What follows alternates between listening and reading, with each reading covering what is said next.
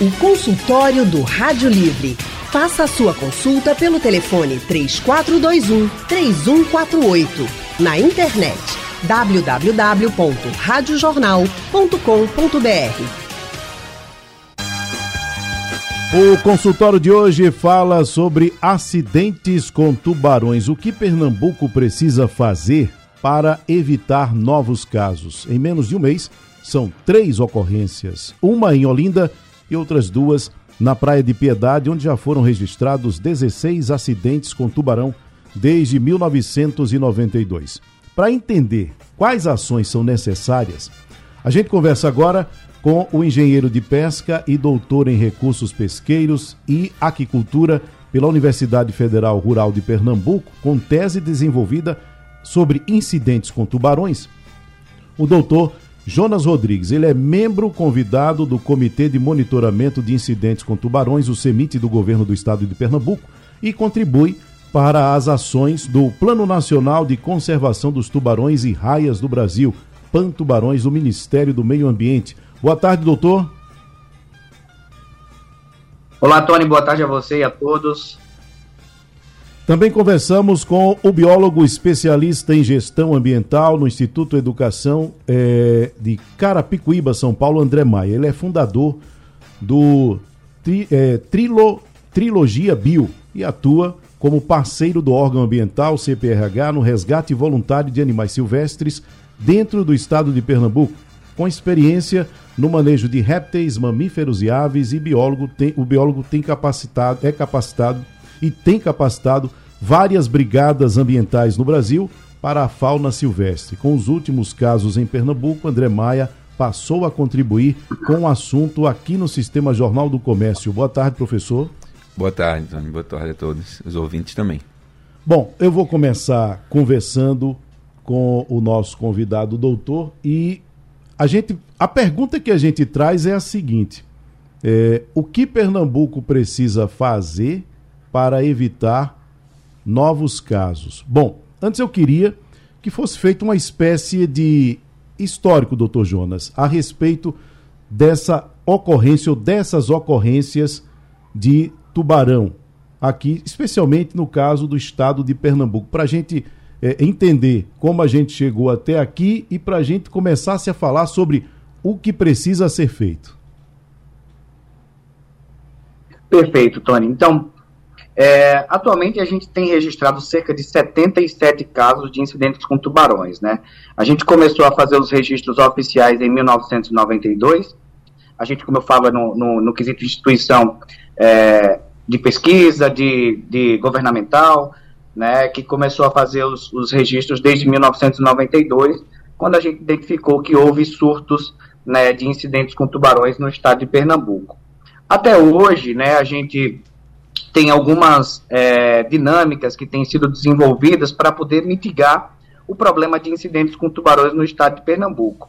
Né? Até 2015, esse problema ele era exclusivamente ocorrido no estado de Pernambuco, né, é, era limitado ao continente do estado de Pernambuco, ou seja, estavam mais distribuídos nas praias é, da região metropolitana do estado de Pernambuco. E a partir de 2015, nós fizemos o primeiro registro no arquipélago de Fernando de Noronha. Então, em é, de 2015 até os dias de hoje, nós já registramos 10 casos no arquipélago de Fernando de Noronha.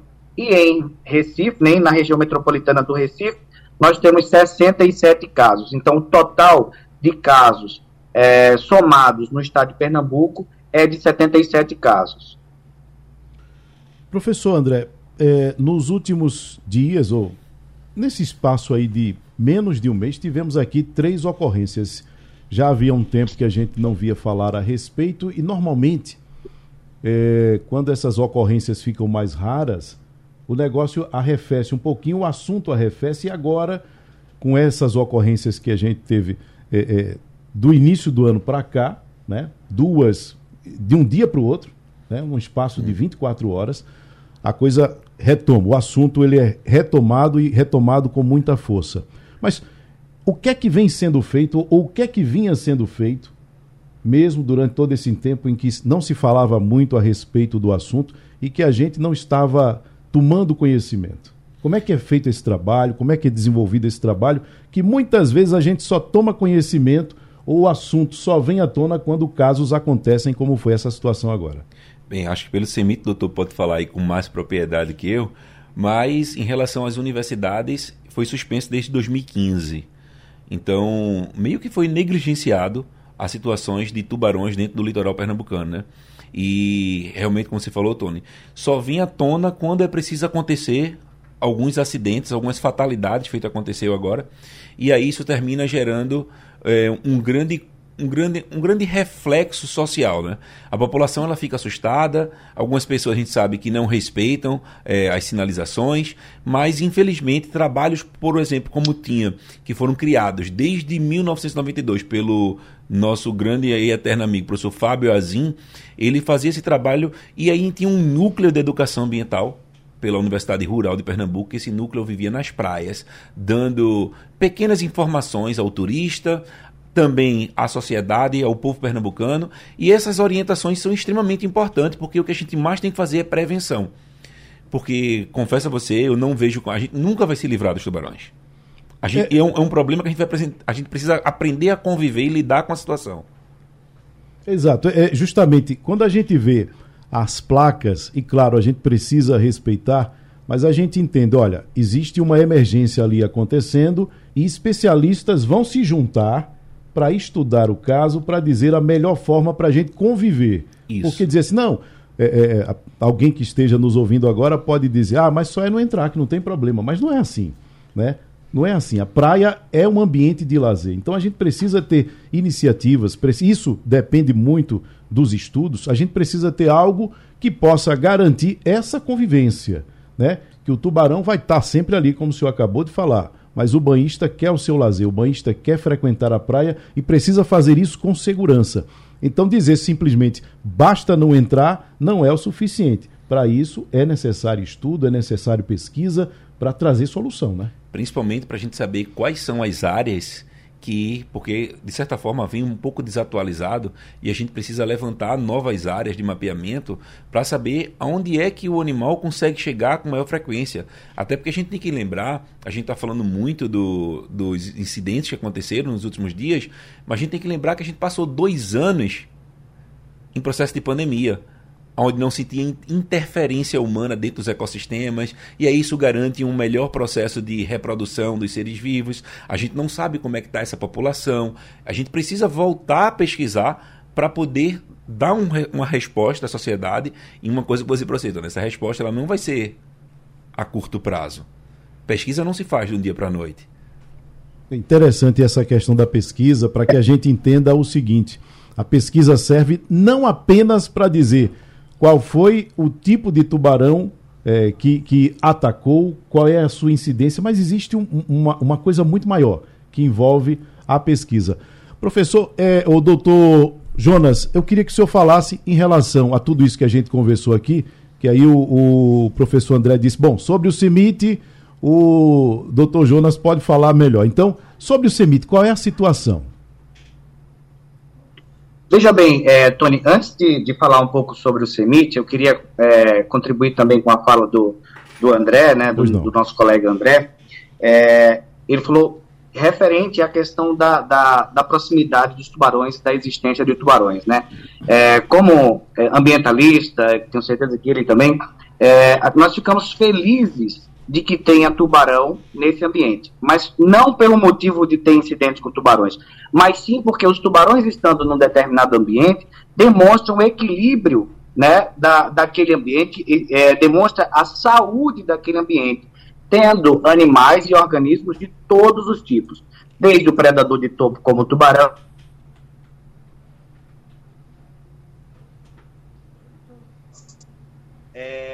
está ali e demonstrando que a gente tem um, um determinado equilíbrio da, da fauna e da, e da saúde, portanto, daquela, daquela área.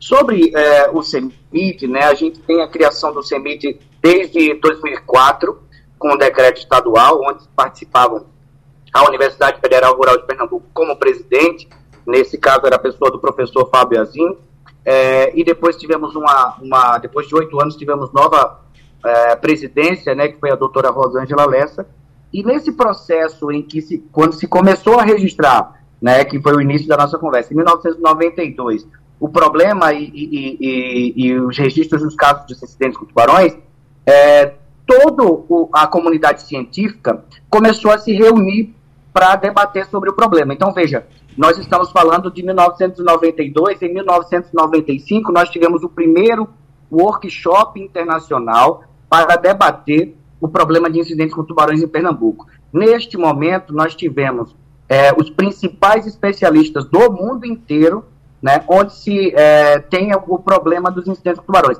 Então, a gente teve gente da Austrália, da África do Sul, é, dos Estados Unidos, né, da Flórida. São, foram vários especialistas reunidos para debater é, é, esses problemas. Então, de lá para cá, já fizemos cinco incidentes, é, desculpe, cinco é, workshops internacionais para debater o problema de incidentes com tubarões. O último que nós fizemos foi em 2012, né, que, que, que foi também na, na Universidade Federal Rural de Pernambuco, e nós reunimos novamente é, todos os especialistas né, e novos especialistas que estavam é, atuando no assunto para que a gente pudesse entender. Então, hoje, o que a gente tem de conhecimento que foi reunido no âmbito do CEMIT, né, que é o Comitê Estadual de Monitoramento de Incidentes com Tubarões, ele é um, conhecimento vasto, né, que tem bastante é, informação para que a gente consiga direcionar a mitigação do problema de incidentes com tubarões no estado de Pernambuco. É bem verdade que de 2014, final de 2014 até os dias de hoje, não houve o um programa de monitoramento que era desenvolvido e foi desenvolvido ao longo dos 10 anos passados, né, de 2004 até 2014. Então, foram 10 anos de programa com atividades de educação ambiental, com atividades de monitoramento é, de tubarões, com atividades de pesquisa e com atividades é, de prevenção, né? Que a gente tem é, o Corpo de Bombeiros envolvido no sistema e que, portanto, tinha alguns direcionamentos para que a praia fosse melhor sinalizada e que tivessem outras ações é, para prevenir a, o problema tanto de afogamento quanto de incidentes com tubarões, porque os nossos resultados de pesquisa demonstram que ah, no primeiro momento em que, que as pessoas estão numa iminência de afogamento, um incidente com tubarão ele pode ocorrer na sua sequência, uma vez que esses, essas vítimas de afogamento podem ser puxadas para uma área mais profunda,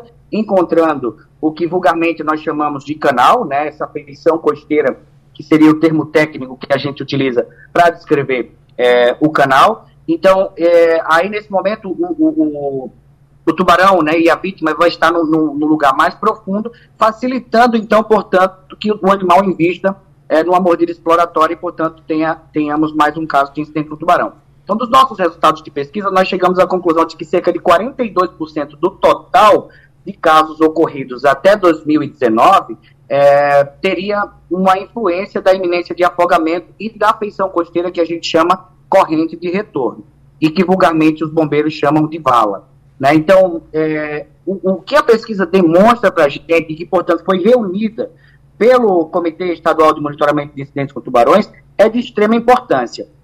Apesar de estarmos há quase 10 anos novamente sem novas pesquisas e que sim precisamos que sejam desenvolvidas para que a gente possa entender se houve ou não uma mudança na dinâmica do ambiente, se há ou não uma mudança da, da frequência de, de, de presença dos tubarões potencialmente agressivos, que são aquelas espécies de maior porte, que, portanto, têm também o seu nível de agressividade mais elevado e também estão comprovadamente envolvidas nos incidentes com tubarões no estado.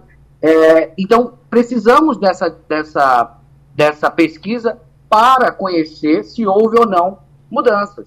Né? As indicações das áreas, como o André falou aqui, é de extrema importância que sejam feitas, porque você veja, a gente tem um, uma área que é de lazer mais barato para uma população é, de renda, de todo tipo de renda, seja renda baixa, seja renda elevada, é um ambiente democrático em que todos os níveis habitam né, e que costumam usufruir desse ambiente, e, portanto, é um ambiente que não pode ser retirado da sociedade, mas que precisa ter um ordenamento.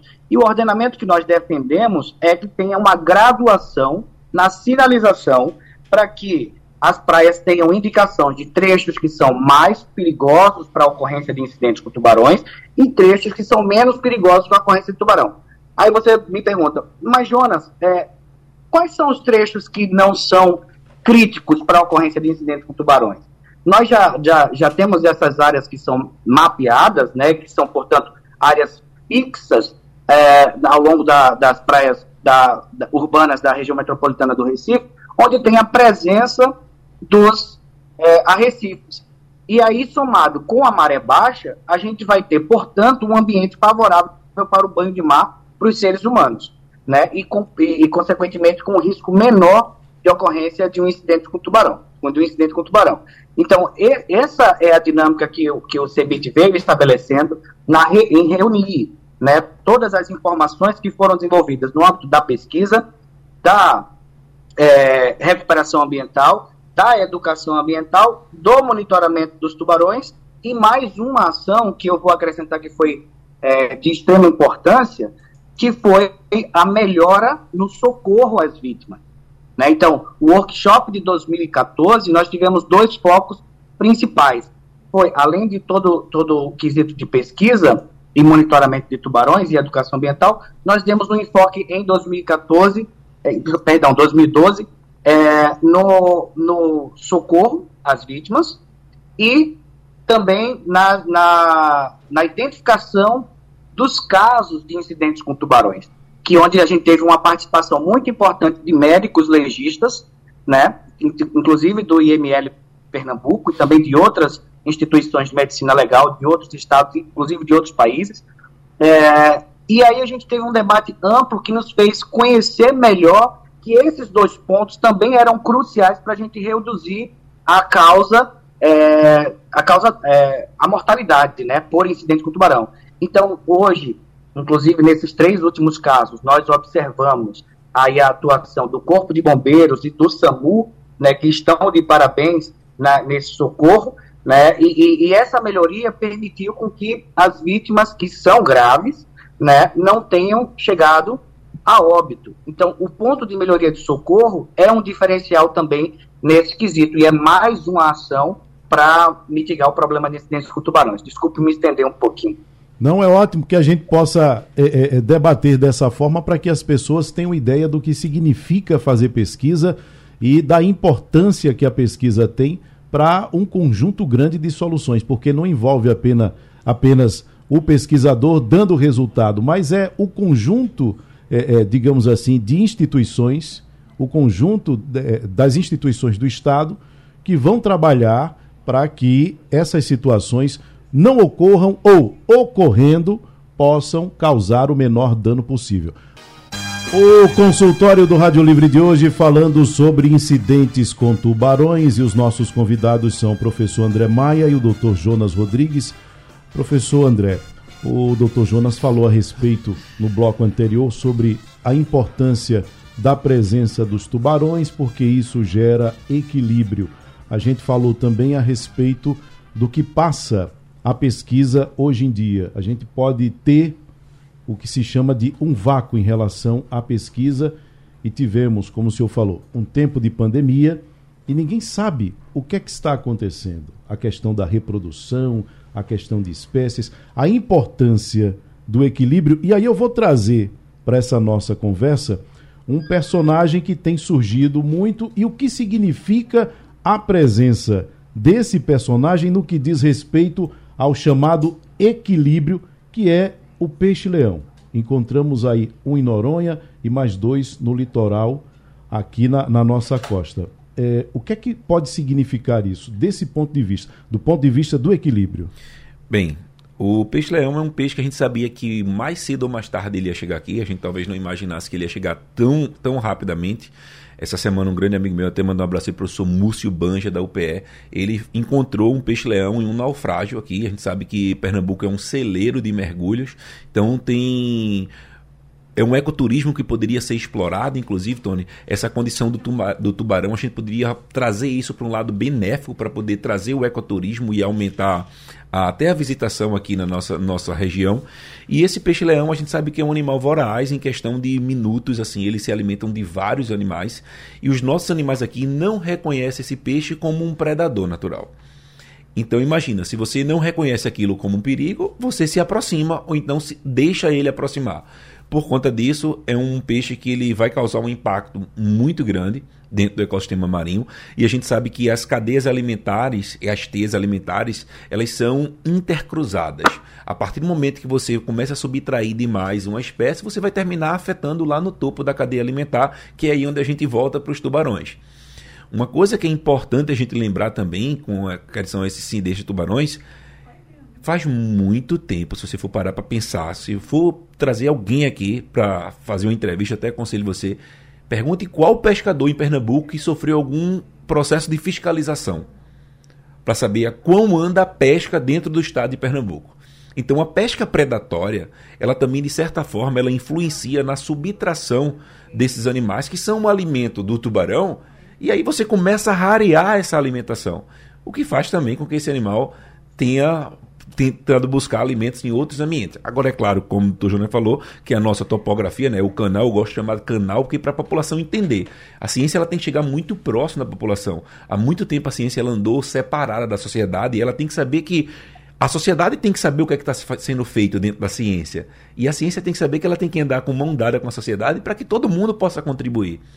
E a partir do momento que você chega e fala dessa topografia desse canal, é, o animal ele se aproxima muito desse aí e a gente tem alguns fatores que contribuem para esse processo de incidente. Não só o canal, como também é, grande concentração de dejetos orgânicos que é lançado dentro do, dos, dos mares aqui. E uma coisa que eu vou antecipar aqui, que vai ser preciso pesquisar, eu já venho falando disso há um bom tempo, a gente não pode esquecer que também foi feito uma alteração no nosso ecossistema marinho estuarino, que foi a engorda da praia de Candeias.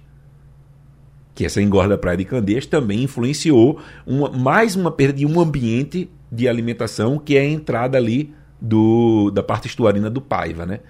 Então os animais eles já não têm mais a parte estuarina do, do Porto Suape, agora também teve essa engorda da praia, o que dificulta a passagem desse animal e é preciso fazer pesquisa. E a gente só vai saber disso fazendo a pesquisa, porque essa lacuna nos deixou a cega. Bom, vamos à participação no telefone. Paulo Henrique do Cordeiro. Oi, Paulo Henrique. Tony, querido, boa tarde. Um boa tarde. Você, um abraço aos debatedores e todos que nos escutam em casa. Parabéns pelo tema que está aí no dia a dia. Qualquer cidadão que vai para hoje em dia tem que ter um comportamento atento para não perder a vida ou ficar aí parcialmente inválido, né?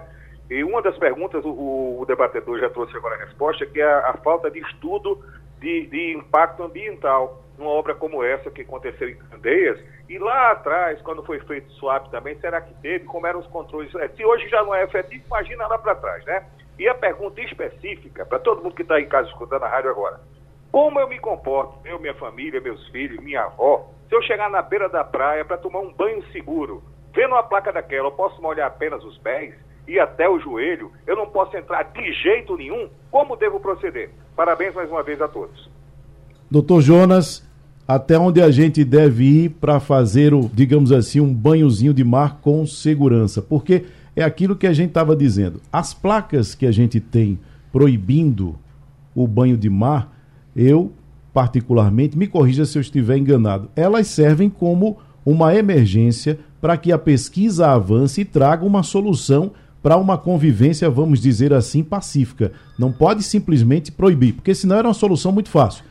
Proíbe e pronto. Né? Não, não entra mais, não, não entra mais. O tubarão não vai vir na areia, você não vai na pra... você não vai na água, tá todo mundo seguro, mas não pode ser desse jeito. Tem que haver um meio termo e as placas elas funcionam de forma emergencial, mas a gente tem que respeitar.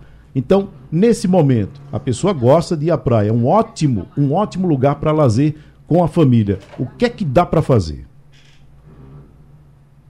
Olha só, Tony, a gente realmente frisa que o banho de mar, para ser mais seguro, deve ser somados à maré baixa e à área de proteção de arrecifes, né? Então, essas áreas, elas são mais indicadas para um banho de mar com menor risco de ocorrência de um incidente com tubarão. Evitar sempre né, áreas de mar aberto, pois essas áreas nos dá, nos dá a possibilidade de maior, é, de, de aumenta a probabilidade de um encontro com um tubarão de maior porte. Então, o ideal para que o cidadão possa tomar um banho de mar é procurar as áreas onde tem uma proteção de arrecifes e a maré baixa. Do ponto de vista, como você fala, é, do, da proibição né, do banho de mar, realmente nós não precisamos nem queremos que toda a faixa de praia seja é, interditada ou seja proibido para o banho de mar. Por isso que nós defendemos que a sinalização nos trechos das praias urbanas da região metropolitana do Recife seja feita de forma graduada, indicando pontos que são é, mais plausíveis para tomar um banho, ou seja, que sejam de menor risco para se tomar um banho de mar, né, para que a população possa tomar um banho de mar, e aqueles que devem sim ser evitados, né. Agora, é claro, também como resultado de, de pesquisa, nós temos algumas condições, Tony, e o André é, também sabe bem disso, que é, propiciam estatisticamente a ocorrência de incidentes com tubarões. Quais são elas? Ora, no período de lua cheia, lua nova, onde a gente tem maior variação, amplitude de maré, evita entrar na água. É, no período em que a gente está com, com muita chuva na localidade, a água vai estar mais escura, mais turva, e, portanto, é, aumenta a probabilidade do tubarão confundir um ser humano com a presa do seu hábito alimentar. Então, essas, nessas condições de ventos, de correntes fortes, de maré alta, de situações que a gente considera que o risco ele é potencializado para a ocorrência de um incidente com tubarões, sim, nós defendemos que a praia seja momentaneamente é, recomendado o, a, a, proibição do banho de mar, nessas condições. Não, efetivamente, não para sempre, né, que a, que a praia seja interditada por banho de mar, né. Do ponto de vista dos impactos ambientais, né, que foram desenvolvidos. Eu, eu fiz um, um, um estudo referente à questão do porto de Suape, da engorda de praia, é, da, da, da, construção da, da, própria Via Mangue, dos aterros que foram feitos ali, todas essas obras que são desenvolvidas nessas regiões que possam gerar aterros, é, mudança na dinâmica é, das correntes e, portanto, das espécies que são é, presas para os tubarões, elas sim podem ter influenciado né, na questão da incidência com o tubarão. Sem falar que o outro ponto é a densidade de pessoas, a quantidade de pessoas dentro dessa área né, de, de praia, essa grande concentração, utilizando aquela região de mar, ela pode ter um fator que também agregue a, a, a ocorrência né, de incidentes com tubarões. Vamos ouvir o Ninho de Barra de Jangada. Boa tarde a todos, Ninho Rottweiler de Barra de Jangada. A pergunta que eu tenho para os doutores é o seguinte. A primeira é que desde pequeno eu ouço falar que tubarão ele passa um cheiro de melancia. Queria saber se realmente isso é verdade, que ele passa esse cheiro de melancia. E a segunda é o seguinte, já que a minoria, né, a parte da população não respeita as placas de sinalizações dizendo que não é para entrar no mar, eu queria saber se tem alguma algum outro jeito de evitar os ataques.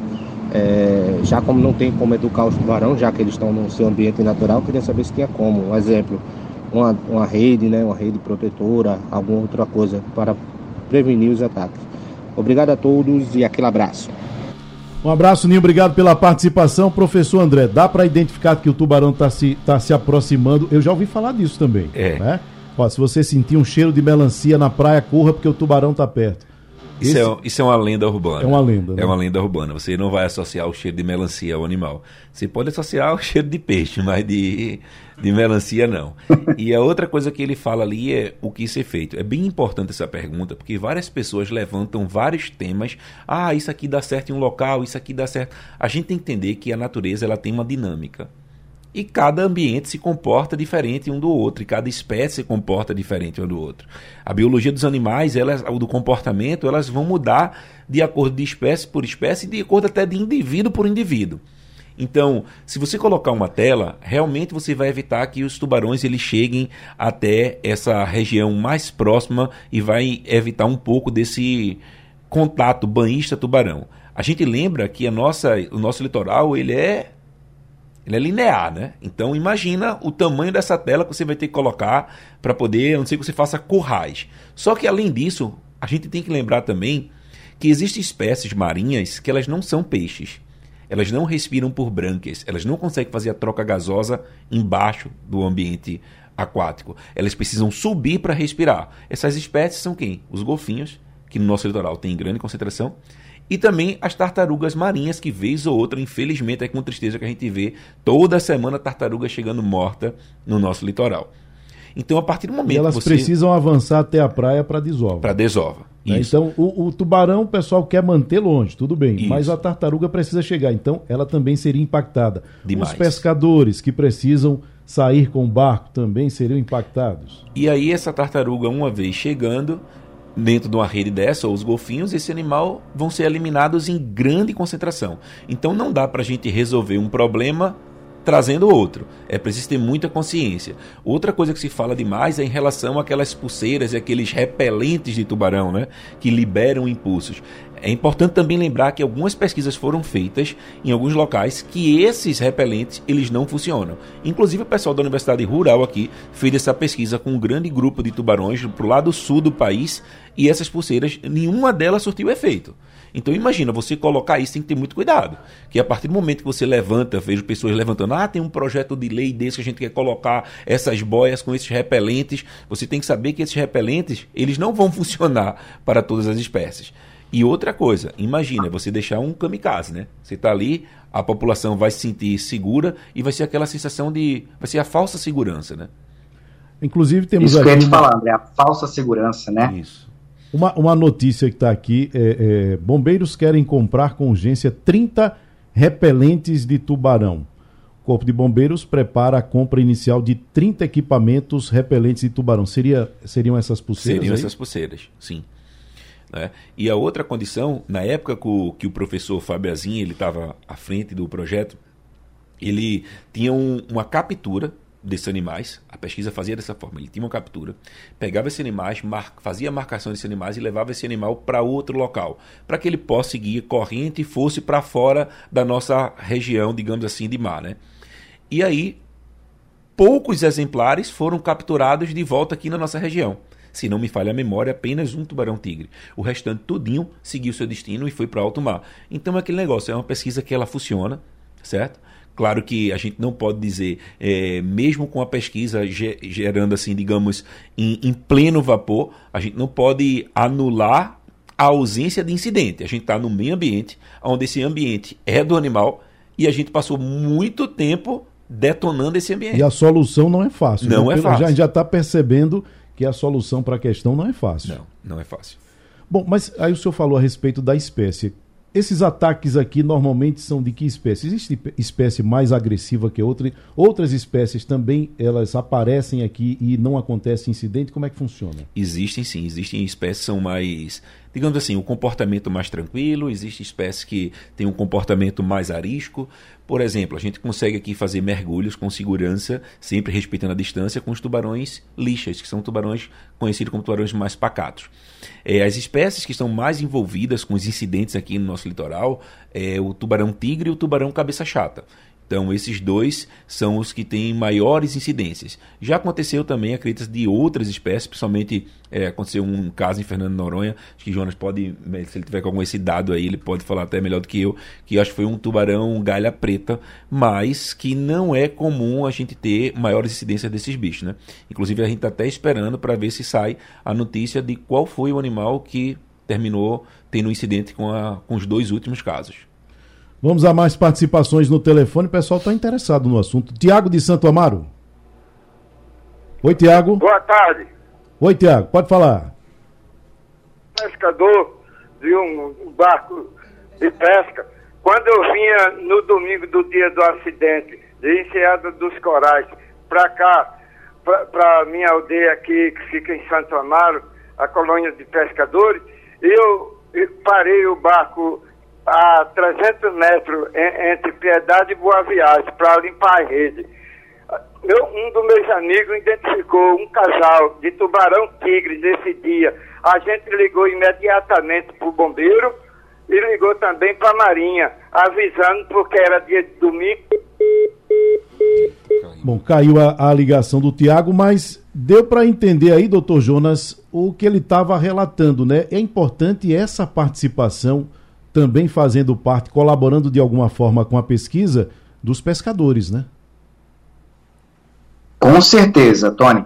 É, essa, essas informações que os pescadores é, passam de avistamento, de ocorrência de, de animais, é de extrema importância para que a gente possa contabilizar na questão de, de presença ou não de tubarões de maior porte, sobretudo como ele está descrevendo, é, é, os pescadores têm pleno conhecimento de quais são as espécies e os tipos de tubarão, assim como eles chamam, né, eles conseguem fazer essa identificação. Então, para a gente facilita, para que a gente tenha é, também dados de ocorrência baseado nas, nas informações dos, peca, dos pescadores e até de populares que, que eventualmente estejam na praia e tenham algum avistamento, né? Então é de extrema importância sim. Carlos de Jardim Atlântico, a gente está tentando dar conta aqui dos amigos que estão ligando e participando para colocar todo mundo para falar. Oi, Carlos. Oi, Tony. Diga Boa lá, meu tarde. Boa tarde, doutores Boa tarde. e pesquisadores, né? André e Jorge.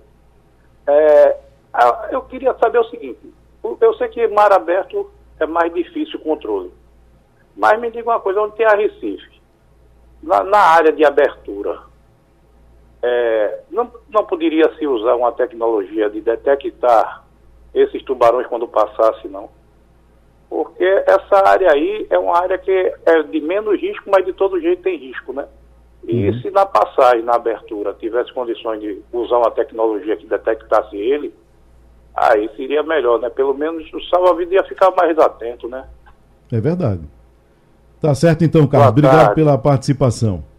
Bom, professor André, nós temos aqui um polo incrível de tecnologia. Qual é a colaboração que a tecnologia, vamos dizer, pode trazer para esses estudos, para esse controle e para que essa convivência entre nós e os tubarões, quando a gente entra no habitat dele, possa acontecer da melhor forma possível? Tem, eu acho que essa é uma provocação bem válida, Tony. É, a gente não tem tecnologia para uma fiscalização imediata certo? Tipo assim, fiscalizar em tempo real. E pode acontecer de algum, algum indivíduo se aproximar que esse indivíduo também não tenha marcação e não tenha, digamos assim, um rastreador. Em alguns países, como é o caso da Austrália, existe essa tecnologia de você identificar o animal em tempo real e fazer uma pesquisa. Então, acho que o, o Porto Digital, as pessoas que tiver alguém nos ouvindo agora, poderia pensar em desenvolver projetos tá certo? nessa área de tecnologia que nos ajudasse, como o próprio Carlos falou aí, de você conseguir identificar o animal quando ele estiver chegando próximo e essa identificação já emitisse sinalizações para os guardas-vidas e ele poder fazer com que a galera é evacuasse, a área. É. Porém, lembrando que já existe pesquisa na rural que ele usa como fosse um, um, um instrumento, vamos estar assim, de ecolocalização, que ele consegue ver esse animal chegando, mas não é em tempo real. Eles conseguem mapear para saber se o animal está se aproximando da nossa, do nosso litoral e quantos animais estão se aproximando. Para isso é preciso que o animal tenha marcação e é preciso que o animal se aproxime e chegue, e chegue próximo dessas, desses receptores. Mas a gente ainda não tem essa tecnologia de fiscalização imediata, que eu acho que a gente poderia ter um projeto de desenvolver, desenvolver isso aí, porque eu acho que seria uma, uma solução bem plausível para o problema. Doutor Jonas, o que as experiências internacionais mostram, o que é que a gente pode aproveitar por aqui, o que é que a gente precisa fazer? Justamente sobre isso é que a gente começou falando. O que Pernambuco precisa fazer para evitar novos casos, ou pelo menos tentar minimizar quando esses casos acontecerem? O que é que a gente precisa fazer e o que é que está se fazendo no mundo?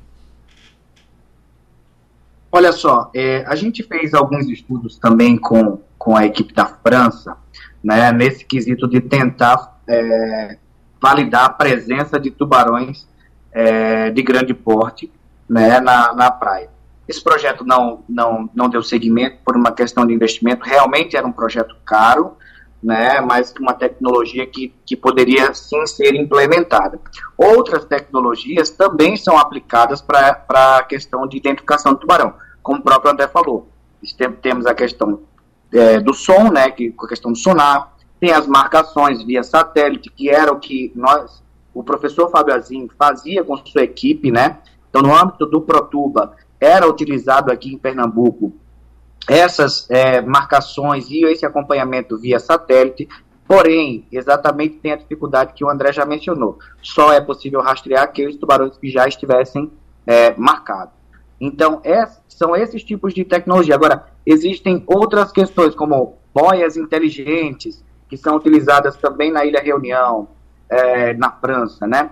É, outros equipamentos que, que, que podem ser utilizados para identificação de tubarões também podem ser aplicados em Pernambuco. Porém, Pernambuco tem uma restrição que é a turbidez da água, quanto que essa água é escura.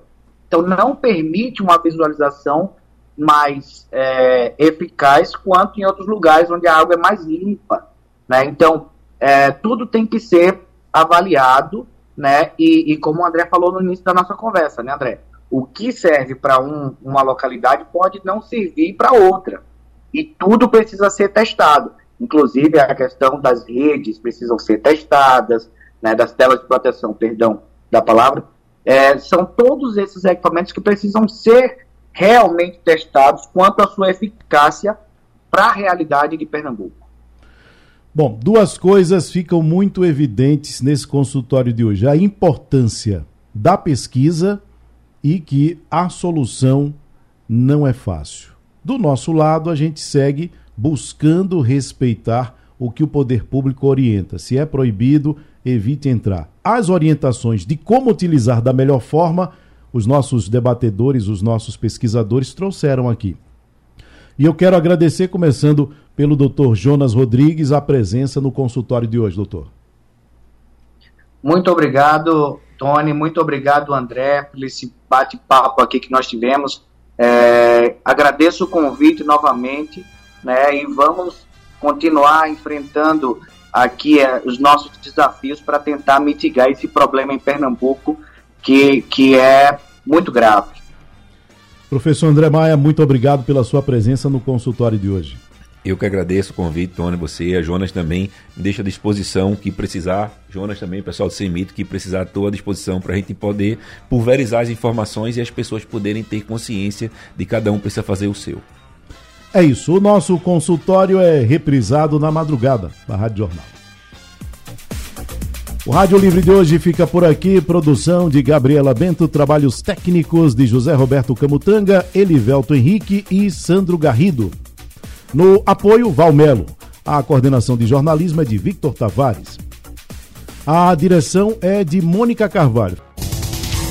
Sugestão ou comentário sobre o programa que você acaba de ouvir, envie para o nosso WhatsApp 99147 8520.